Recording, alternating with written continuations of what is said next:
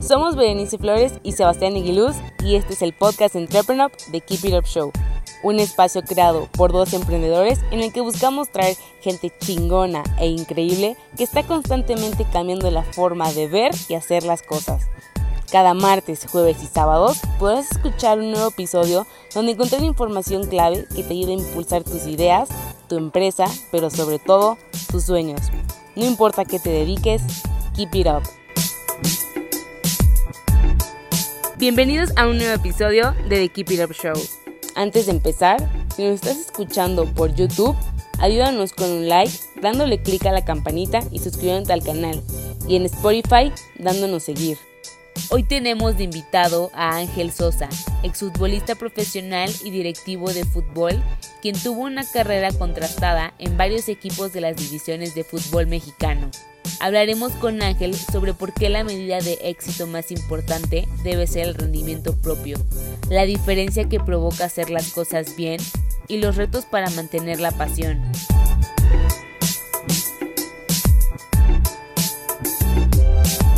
Hola, muy buenas tardes y bienvenidos a otro episodio de The Keep It Up Show. Aquí Sebastián Aguiluz, cofundador y Ciudad Entrepreneur, y estoy con Ángel Sosa, que es exfutbolista, es directivo del deporte y pues bueno, muchas cosas que ahorita nos va a contar. Hasta es, sobrino de José José. Entonces, Ángel, eh, primero que nada, bienvenido y muchas gracias por el tiempo. Gracias, gracias por la invitación y bueno, pues un gusto platicar con ustedes. Igualmente. Oye Ángel, para los que no estén tan familiarizados contigo, no sé si nos puedes contar un poquito más de tu trayectoria. Pues bueno, eh, un, chaval este, emprendedor, ¿no? Este, te puedo decir que llegué a jugar fútbol sin, sin tener las cualidades, en, base a tenacidad, esfuerzo y a detectar lo que eran mis falencias, ¿no? Este, obviamente tenía otras cualidades que, que, me, que me, permitieron eh, pues llegar a un objetivo, ¿no? Yo vengo de una familia de, de artistas, ¿no? Mi abuelo cantante de ópera, mi abuela eh, pianista, concertista de piano, este, mi tío, como lo dijiste, un gran cantante, mi papá, un, en paz descanse también, este, un genio de la música, leía, escribía, este, participó en el primer disco de Luis Miguel, ¿no? En la producción. Entonces, pues imagínate a la hora de que les digo que yo quiero jugar fútbol, este, pues todos me dijeron, pues, ¿qué onda? Si traes un buen camino por acá, por la música, ¿no? Eh, pero bueno, este, se empezó a dar, eh, empecé tarde también a jugar fútbol, empecé hasta los 14 años allá, las gloriosas águilas de Chegaray, allá por satélite, Entonces traía muy, muy pocos fundamentos del juego, no sabía ni, ni jugarlo como tal también, ¿no? Con los fundamentos que hoy que, que participé en la, en la directiva pues, del Puebla y he estado cerca de muchos equipos, pues ves que los chavitos ya empiezan con esos fundamentos desde los seis años, ¿no? Yo no tenía ni idea de qué, de qué significaba, cómo, cómo era la onda, pero también no sabía los caminos para llegar a, a jugar fútbol profesional, si las pruebas y no las pruebas, si los contactos, y este, entonces, bueno, pues fue, muy chistoso, se fue dando, pero, pero creo que gracias a mi tenacidad logré, logré llegar, ¿no? Y muchos me preguntan cómo fue mi carrera. Eh, yo digo que exitosa, porque yo no lo mido en cómo fui yo como jugador, ¿no? Lo exitoso me pareció eh, el, el, venir de dónde, ¿no? Siempre me parece que es importante eh, valorar o, o evaluar qué recursos tenías, ¿no? Por ejemplo, hoy los Tigres de la UNAM, de los Tigres, perdón, de, Nuevo León eh, y Rayados, pues cómo, o el mismo Barcelona o el mismo Madrid, pues cómo evalúas si son exitosos o no, ¿no? Pues obviamente con títulos, pues ellos tienen que dar del 1 al 2, el 3 es, es una falla terrible, ¿no? ¿Por qué? Pues por las cualidades y el tipo de jugador que tiene. Oye, y digo, me da mucha curiosidad por lo que estabas contando ¿cuál es el origen secreto de que decidieras justamente teniendo toda la familia musical? Ya nos contaste que se sacaron de onda, pero ¿qué fue ese momento eureka en el que dijiste, ¿sabes qué? Es con los pies, no es con las manos. Eh, yo creo que yo creo que trae ahí dos, así como te conté ahorita las cosas padres de, esta, de venir esta, esta familia musical, también, traía sus cosas de, de, peligro, ¿no? Y el peligro conllevaba venir de, también mi abuelo, así como fue cantante de ópera, también murió de cirrosis a causa del alcoholismo. Mi padre falleció del alcoholismo. Mi tío falleció, este, no directamente del alcoholismo, pero con secuelas de, ¿no? Entonces, eh, yo creo que fue más un contraveneno para, para, para alejarme de, de, toda esa parte y bueno, pues el deporte me lo, me lo permitió. Soy un amante del fútbol americano profesional, pero sabía que era más complicado viviendo en México, ¿no? Entonces yo opté por el, primero por el deporte y bueno, pues el camino para salir adelante era el, el fútbol profesional. ¿Cómo se vive eh, ese cambio de ser un chavito que está ilusionado con ser fútbol a cuando llegan ya las responsabilidades de ser futbolista profesional. Lo digo porque creo que todos los niños, o al menos todos los niños mexicanos, en algún momento dicen, ojalá pueda ser futbolista. Y luego pues, vas creciendo, te vas dando cuenta que no eres tan bueno, vas viendo que eh, pues ahora sí que todos los sacrificios que hay detrás, el ir todos los días a entrenar, el no salir tanto de fiesta, el no tomar tanto alcohol, todas esas cosas, pues como vas creciendo como que hay menos gente que está dispuesta a hacer los sacrificios. Entonces, ¿cómo, cómo viviste esa transición de la ilusión de un niño a las responsabilidades de un adulto?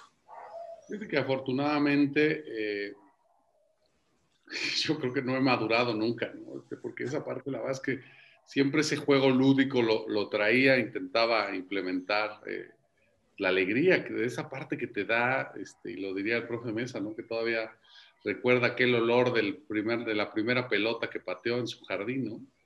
No se le olvida ni el olor ni el momento, ¿no? Entonces, el siempre está recordando que es un juego, eh, a mí me permitió, eh, con esta inmadurez, ¿no? Este, que, o esta alegría que me caracteriza, eh, yo creo que me hizo no, no, no, no que no valorara, sino que no dimensionara la, la, magnitud de las cuestiones, ¿no? De repente te puedo contar que uno de los momentos donde dije, puta, valió la pena letarme tres horas de ida, tres de regreso, o dos horas y media de ida, dos de regreso, eh, desde satélite en transporte público hasta hasta, ¿cómo se llama? Hasta Xochimilco para ir a Cruz Azul o, para, o a CEU para ir a, a Pumas. Eh, vale la pena cuando de repente abro los ojos y veo el estadio lleno, el estadio Azteca lleno, ¿no? En esa final contra el América en el 2002. Entonces, eh, sí son cuestiones que, que, que, no magnificas, ¿no? Pero, y que hoy, eh, recordando y viendo muchas fotos, dices, ay, cabrón, o sea, estaba jugando con tanto, ¿no? O hoy en, mi parte directiva, pues veías pues que se mueve una cantidad de dinero tremendo, ¿no? Entre si ganas, y pierdes, entre lo que es un lleno en el Estadio Azteca, lo que es una marca, lo que es llegar a una final, lo que son los derechos televisivos. Imagínate, de haberlo sabido, pues yo creo que te, quedas petrificado, ¿no? Y paralizado, ¿no? Entonces, y hoy te repito, en, esta labor que tuve en la dirección deportiva de, de un club, como fue Puebla y que, seguramente lo seguiremos haciendo, eh, sí procuro eh, trasladarles a, los chavos que, que, quiten esa parte, ¿no? O sea, porque es, es, muy chistoso, tienes que equilibrar entre, tienes que ser profesional y ver lo que te estás jugando, eh, equilibrarlo con el diviértete, pásatela bien, transmite alegría, que al final es lo que, es lo que tendría que ser parte de, del, del fútbol, ¿no?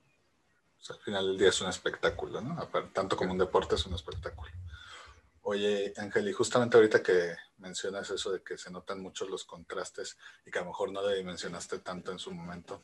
Eh, por ejemplo, tú que has jugado tanto en primera división como en segunda división, ese cambio como futbolista, no solo en cuanto a nivel deportivo, pero en cuanto a instituciones, viajes, el día a día, si está tan marcado como te lo ponen, por ejemplo, en Club de Cuervos, incluso más, como cómo se vive, de nuevo, se, sabe de la diferencia de nivel deportivo, pero cómo se vive eso, que son estadios más chicos, que, hay, que a lo mejor están en ciudades más chicas y entonces ponen de no siempre se puede ir en un avión, eh, que no hay del mismo presupuesto, que a lo mejor, no sé si haya sido tu caso, pero luego hay clubes que tienen eh, temas hasta para pagar los sueldos, etcétera. ¿Cómo, se ve? Realmente en los clubes que participé, bueno, también me puedo jactar de que jugué en todas las divisiones habidas y por haber, ¿no?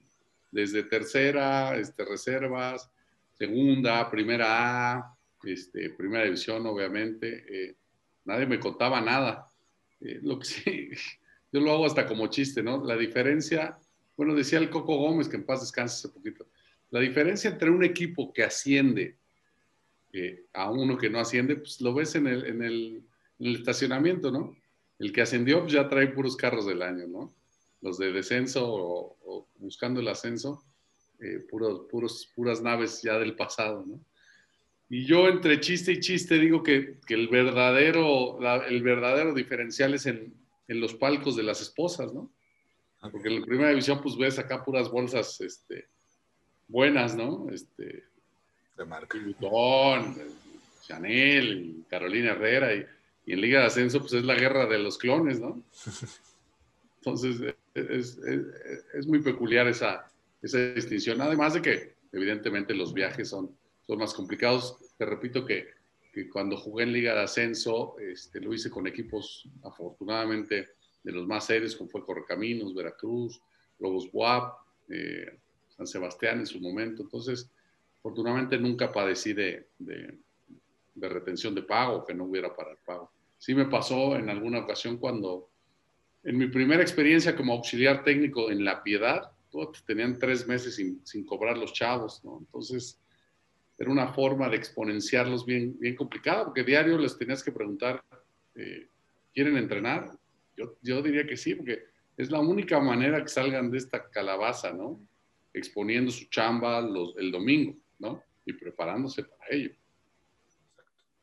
Oye, Ángel, y por ejemplo, eh, ¿cómo se vive cuando ya empiezas a, o sea, ¿cómo, ¿cómo, sabes o cómo te dice tu cuerpo o cómo te dice la mente cuando ya estás más cerca del retiro que lejos? O sea, ¿cómo, cómo se vio esa transición? Porque al final del día yo creo que es algo muy diferente para ustedes los deportistas que para el resto de las personas, ¿no? Porque pues, sigue siendo joven, sigues estando en una plenitud física y mucho más sano que la mayoría de la gente, pero entre comillas, eh, te empiezas a quedar viejo para esa profesión, te empiezas a, dar cuenta que a lo mejor ya no vas tan rápido. Ya entonces, ¿cómo, te fuiste dando cuenta tú que el retiro se acercaba?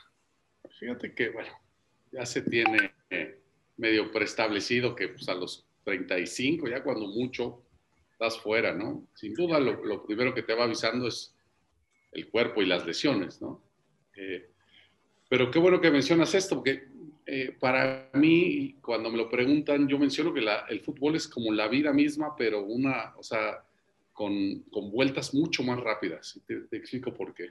Porque a los, lo que alguien eh, en la vida normal a lo mejor se puede comprar su primer coche a los 23, 24 años saliendo a lo mejor de la universidad, sus primeros dos chambas, pues nosotros o, o los futbolistas lo pueden hacer a los 18 años. Tu primera casa como como gente normal, digamos, a lo mejor te avientas el primer tiro a crédito y te lo avientas a los 28, entre los 28 32 años, ¿no? Y, como jugador, pues a lo mejor a los 22 años lo puedes eh, tener, pero ahí viene la vuelta, ¿no? Eh, lo que a la persona normal eh, empiezan a ver el retiro alrededor de los 60 años o la jubilación, nosotros en el fútbol a los 30 años, ¿no? Entonces es muy chistoso porque ya empiezas a, te duele cualquier cosa después de los 30 años, ah, che viejito, ya te hacen hasta bromas, las que antes tú aplicabas, ¿no? Yo me considero que, fui bastante carrilla, ¿no? Hoy le llaman bullying, ¿no? Pero bueno, en su momento era la buena carrilla. Eh, y pues, yo me acuerdo a Nicolás Navarro, puta, lo agarrábamos, le decían, ah, che viejito, la momia, le vendábamos la cara, ¿no? Y, y se te regresa, ¿no? Ahora tú jodías, ahora te joden al doble, ¿no? Entonces, sí, es muy peculiar. Y sí, verdaderamente cuando al, día posterior o a la semana posterior que abres los ojos dices, ay, güey, ya no hay fútbol, ya no voy a entrenar. Es bien complicado, bien complicado. Eh, mucho tiene que ver el tema eh, económico, si pudiste salir con, con algunas propiedades, si pudiste invertir pero sí te puedo decir que el 70% desgraciadamente de los futbolistas y, los deportistas en general, porque hay, hay parámetros de NFL, de NBA, que, que, que, la banda sacaba sus ahorros los primeros cinco años de retirado, ¿no? Entonces, es bien complicado, ¿no? Es bien complicado y, y, y por eso hoy, en esta etapa directivo, sí lo tomo como una responsabilidad de, de hacerles ver, ¿no? Lo, lo, que, lo que gana un, un gerente de banco, ¿no? Que a lo mejor no gana más de 30 mil pesos con, con, algunos bonos anuales, ¿no? Lo que ellos ganan casi diario, ¿no? Entonces está, está bien complicado, pero sí, sí lo tomo como una responsabilidad para ayudar a, a este gremio, ¿no? Este, te repito, en esta parte de dirección deportiva, uno de mis, de mis principales banderas era ayudar a los jugadores a dignificar este, este, esta maravillosa profesión, ¿no? Y hoy más que, que se ha vuelto un deporte completamente físico, pues literal ya no hay margen de, de, alguna fiestecita, de alguna peda que te puedas poner o, o, algún desliz que puedas tener por ahí. No te lo perdona ya el cuerpo ni el fútbol.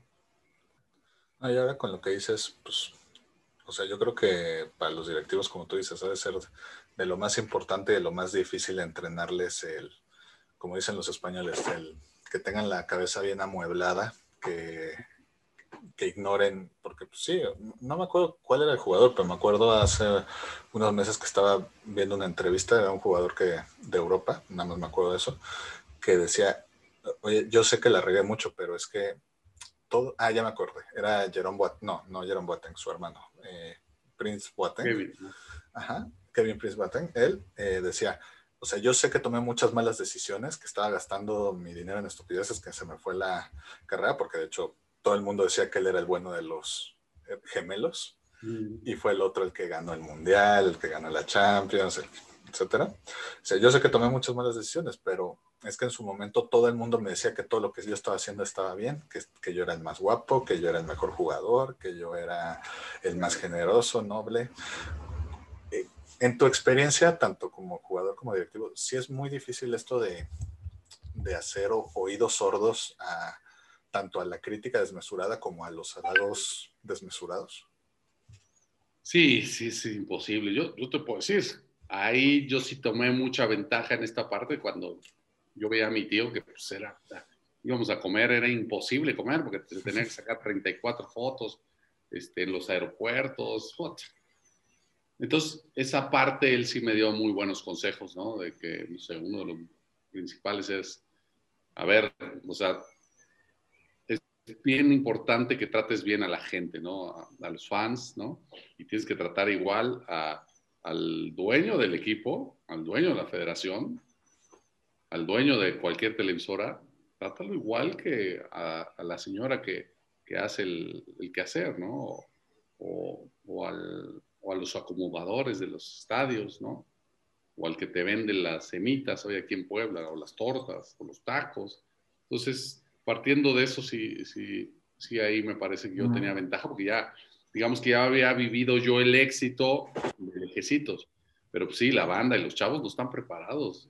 Yo, yo te puedo decir que yo mismo de repente, ay, cabrón, sí te sientes hasta guapo, ¿no? Porque te caen varios rebotitos buenos, este, te invitan a comer, no te, está hablando 30 personas, pero te retiras y pues, sí, de esas 30 personas que quizás te hablaban diario, pues, hoy te habla una, ¿no? Entonces, sí es, sí es medio, medio cruel esa parte, pero, pero bien cierto. Oye, ¿y cómo decidiste? Digo, porque, no sé, ahora de contraste, no sé si ubicas a un jugador español, José Rodríguez. Sí. sí. Que bueno, ese era uno de los mil casos de que a lo mejor la cabeza le ganó, pero justo es chistoso porque ahorita está intercalando la, su carrera de futbolista con su carrera de música y me, hace pensar, nunca cuando estaba, cuando te retiraste dijiste, bueno, ahora sí podría darle una oportunidad a la música o no, o a lo mejor salirme del, como tú dices, irme a otra profesión donde no haya tanto escaparate. ¿Cómo decidiste de seguir conectado al fútbol? me preparé, eh, terminando de jugar, hice el curso de técnico, eh, después hice una maestría en administración de negocios y fútbol. Este, que, bueno, al final es parte de tu vida, pero, pero sí, sí para, sí me parecía o me parece una gran responsabilidad poder ayudar a todos esos chavos, ¿no? Que hay 7 mil personas ahí alrededor queriéndoles arañar la lana, ¿no? Mucha la buena, mucha la mala, pero sí me pareció bien importante eh, poder guiarlos, ¿no? Además de que es evidente que, que es una pasión, ¿no? Que, que es difícil de, de, olvidar. Ayer, entre ayer y hoy, yo puedo decir que, que vi 10 partidos, ¿no? Entre los de eliminatoria de ayer, me tocó ver y apoyar a un amigo, un buen amigo que es director técnico de República Dominicana, ¿no? Entonces me aventé, imagínate, República Dominicana Martinica, o Dominica, perdón, no me acuerdo ni el nombre, y después a México, y después hoy las eliminatorias, y a Francia y a España. Nos apasiona, la verdad es que a mí me apasiona el deporte, ¿no? Te repito, soy súper fanático eh, del fútbol americano, no sé si alcanza a ver, Sí. buen equipo. Este, el deporte me fascina, me fascina la competencia. Este, entonces yo creo que es un poco por eso, ¿no? Este, primero la pasión y después, bueno, el poder también, no, no puedo ser ajeno a esto, ¿no? Sabemos que es un negocio que, que, tiene muy buenos dividendos, ¿no? Se maneja mucha, mucha lana. Entonces, bueno, pues a uno le gusta vivir bien y también es parte de... Sí. Oye, y justamente con lo que dices, eh, digo, me queda claro por todo lo que nos has contado que siempre está esa pasión, pero yo conozco mucha gente eh, que dice, esto era mi pasión hasta que me empecé a dedicar a ella. Entonces, eh, pues empiezan a conocer pues, el tras bambalinas o empiezan a, a, ahora sí que como tú dices, de, así como tú te echas 10 episodios, bueno, pues lo que hacía antes de hobby o que me gustaba mucho, me interesaba, ahora tengo que hacerlo y tengo que hacerlo durante muchas horas todos los días y como que se va apagando esa pasión. En tu experiencia, eh, ¿algún tip para que esa flamita de pasión no se vaya? No, no solo de fútbol, sino en la pasión de cada quien. Recordar, ¿no? Fíjate que te voy a contar algo bien chistoso que puta, yo me encargaba y me fijaba mucho eh, ahora en esta parte directiva. Yo bajo la primera vez que me pidieron un autógrafo, puta, te sentías como un gallo, ¿no? Y, y, hoy que veía jugadores, y a mí también me pasó, ¿eh? que de repente ves a toda la gente y te haces, güey, te haces, te vas, por un lado, yo los agarraba de las narices, a ver, cabrón, te regresas, ¿por qué? Acuérdate de esa primera vez, ¿no? Que te, te sentías mariposa, que no sabías ni cómo, qué firmar, qué poner en la dedicatoria, ¿no? Pues yo creo que como, como me lo pides, este, yo recomendaría que, que, que recuerden esa parte. Bueno, ahora sí que yo soy muy enamorado del amor. También me acuerdo de, de la primera vez que vi a mi esposa, tenía mariposa en, la, el estómago, pues es esta parte de, de, hoy tengo 18 años de casado, felizmente casado, recuperar esa, esa o, o recordar esa, esa parte que te apasionaba o que te apasionaba tanto. Evidentemente siempre se cae en una monotonía. Yo te puedo decir que nosotros en el fútbol, pues ya no querías, las pretemporadas es lo que más te cuesta trabajo, ¿no? Porque esos 15 días previos al torneo, pues no hay una parte de tu cuerpo que no te duela, tienes que entrenar tres veces al día y sí, sí te va desgastando, pero chistosamente, y lo platico con varios amigos, amigos exjugadores, pues hoy te paras esas mismas chingas solo, ¿no? Y ya ni te pagan, ¿no? Entonces, todo termina regresando al, al, núcleo, a lo que tanto te gustó. Obviamente, ya hay un momento donde tienes que empezar a hacer ejercicio por salud, ¿no? Dicen que nosotros los jugadores, bueno, pues por hacer tanto ejercicio se nos hizo el corazón grande, entonces hay que mantenerlo ahí, este, hay que mantenerlo sano. ¿Qué crees que son esas cosas que ser futbolista y dedicarte después a la industria del deporte te han dado que no hubieras vivido de otras formas? ¿Y qué cosas crees que, entre comillas, medio te ha quitado que si te hubieras dedicado a cualquier otra cosa? Bueno, por ejemplo, yo sí te puedo, no puedo negar que me, me, gusta mucho la fiesta, ¿no? O sea, soy, soy desmadrozón, trabajé, parte de, de, que me corrieran de chavo de Cruz Azul fue porque yo trabajaba en las tardes en unas tardeadas, ¿no? Ahí en la zona rosa. Pues no era el perfil de jugadores que querían ellos, ¿no? Eh, sí, sin duda, poder salir con los cuates, pues, echar dos o tres este, quiebres. Eh, pero bueno, a diferencia de eso, bueno, podrías adelantarle un poco a, resolver tu vida financieramente, ¿no? Si inviertes bien, eh, pues creo que puedes darle bien, puedes salir con dos o tres o cuatro propiedades, ¿no? Si, lo supiste manejar bien, entonces, bueno, ya con eso vas con la, la mitad de la carrera en avanzada en, el nivel económico, ¿no? Eh, creo que también a la familia te pierdes muchos, muchos cumpleaños, te pierdes muchos, muchos eventos importantes, bodas de cuates. Este, pero bueno, en el balance sin duda este, lo volvería a vivir tal como, como lo he hecho. Oye, oye Ángel, y te tengo que preguntar porque justamente me acabo de acordar de una anécdota que una vez leí de ti que ya no sé si es cierta o es, eh, ya sabes, de esos mitos urbanos que se hacen. Vamos a ver si es cierto. ¿Es cierto que cuando llegaste a Necaxa, tu director técnico te pidió que tenías que cantar una canción de tu tío? Sí, sí, sí. sí. fue en un draft, este, yo calculo por el 2000, 2001, por ahí. Estábamos en Acapulco y yo quería pedirle una oportunidad, ¿no? Para, para poder, este, para poder, eh, para que me vieran, ¿no? Ellos necesitaban un delantero mexicano, yo venía de hacer un buen torneo en Liga de Ascenso y, y cuando le dije, oye Raúl, pues es que quiero platicar contigo. Y él ya me conocía, ya lo conocía bien, y, él por hacerse medio chistosón, y son de esas que ellos llaman las pruebas de, de saber si tienes personalidad, ¿no? Porque en el fútbol, como en la vida, no solo son las skills que traigas, el talento, ¿no? Sino el temple y el momento este, no es lo mismo tirar un penal solo con tus cuates, ¿no? En la, cancha de la cuadra, tirarla con 100 mil espectadores, ¿no? O, tirar o hacer tu mejor este, venta o lo puedes adaptar a cualquier cosa, ¿no? Hay que hacer tu mejor movida en tu mejor momento y con el mejor cliente, ¿no? Entonces, este, sí, sí, sí fue verdadera. Este, yo la verdad es que pues, él, él, lo hace para sonrojarme, la verdad es que a mí eso me la pelaba, ¿no? Yo decía, pues, toda la vida he vivido del canto, pues no, no me da pena, ¿no? Nada más por curiosidad, ¿la voz es hereditaria o...? Sí, sí, sí. ¿Sí? Sí, te defiendes. No, no, no, más, más mejor que defender. No, bien, bien. Súper. Ya cuando cortemos la cámara te, voy a invitar unas chelitas a ver si es cierto. Bueno. Perfecto. Oye, y por ejemplo, eh, ahora sí, ya te retiraste, eh, decidiste de seguir en la industria del deporte. ¿Cómo cambia tu vista eh, de la industria del fútbol cuando eres directivo que cuando eres futbolista? ¿No te ha pasado así como la típica transición de cuando eras joven decías, qué pesado es este y ahora es ah. que tú de, ah, mira, sí tenía razón, ya está, yo soy el doble de pesado que el que estaba conmigo.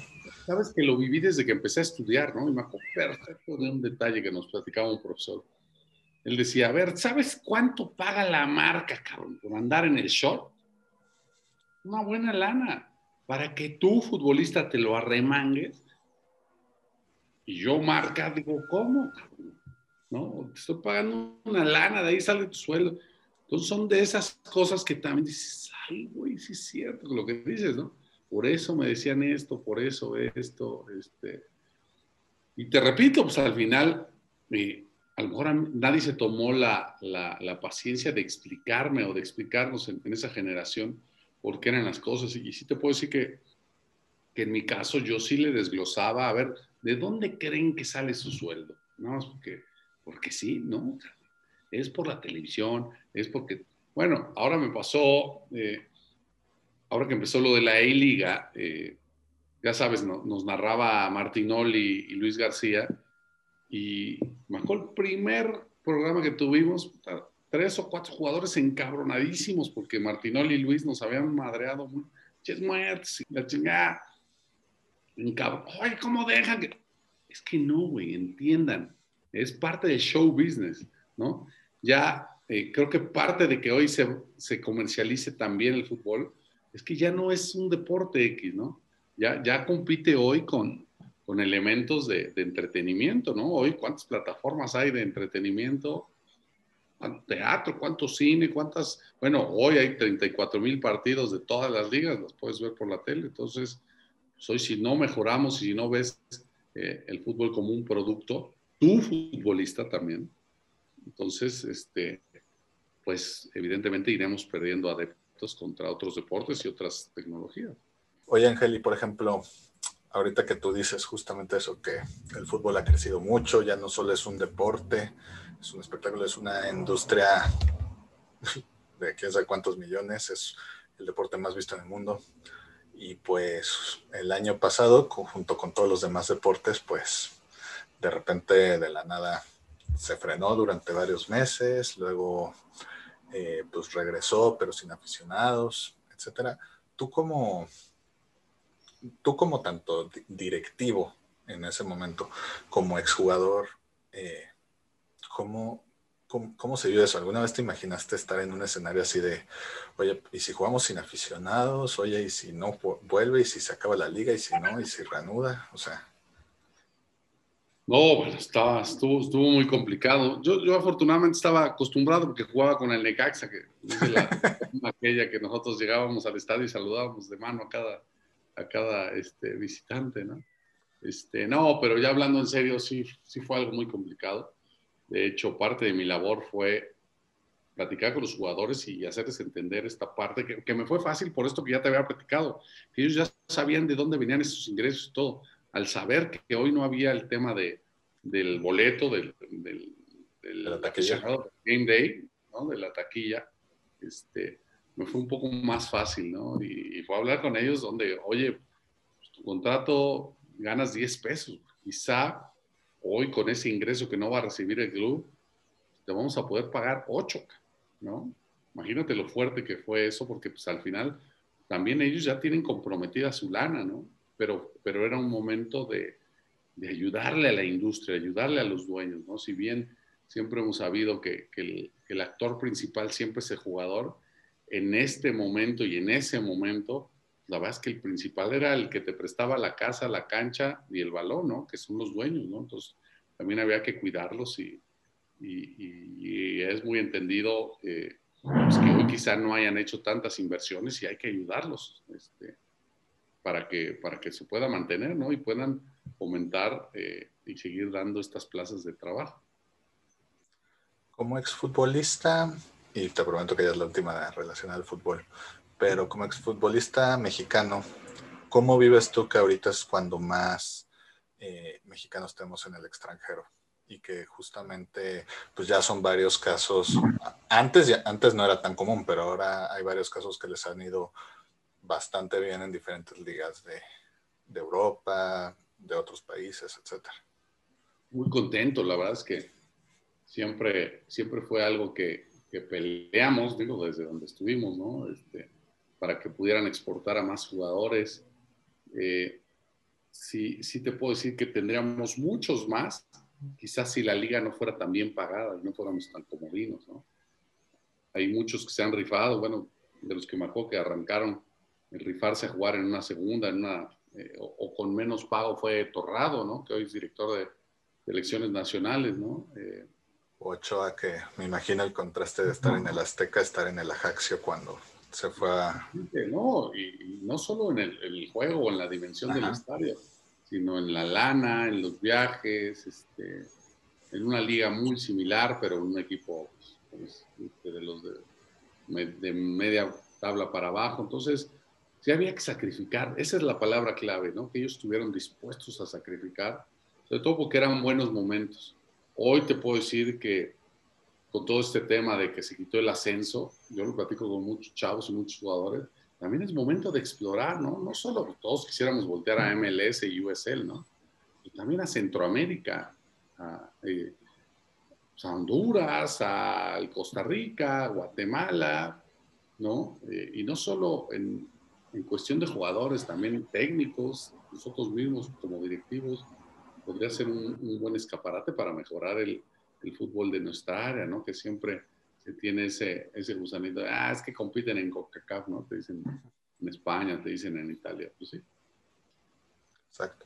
Sí, no, igual a mí me dice, me preguntan mucho porque de mis amigos soy el más futbolero, de, oye, ¿por qué no hay mexicanos en, en la liga argentina o brasileña que están un peldaño abajo de la europea. Y yo, pues por esto, o sea, al final del día es que, como tú dices, es, es no tiene nada que ver los salarios de la liga mexicana con la liga de, de varios eh, sudamericanos. Tienes razón, ahora que justo quitaron el descenso, pues puede ser una buena oportunidad para, bueno, o sea, oye, de estar en segunda, estar en primera en esto, sí que a lo mejor me voy a Europa o regreso a primera, pues ese pasito intermedio no está, no está nada mal.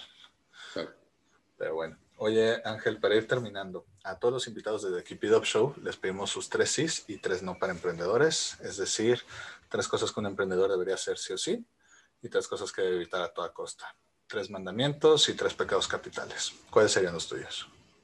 Eh, tres mandamientos, pues obviamente soñar, intentar y, el tercero sería arriesgar. ¿No? Me parece que, tendrían que ser esos tres. Y lo que no podría, lo que no podrían hacer es tener miedo, ir a la segura, ¿no? ¿Y qué otra? La tercera, ¿qué puede ser? claudicar. ¿Por qué? Porque pues, a lo mejor se le cierra y el primer negocio es un desastre, eh, pero en el segundo ya esas cosas que te fallaron, ya te, no te vas a volver a equivocar en esa parte. Perfecto.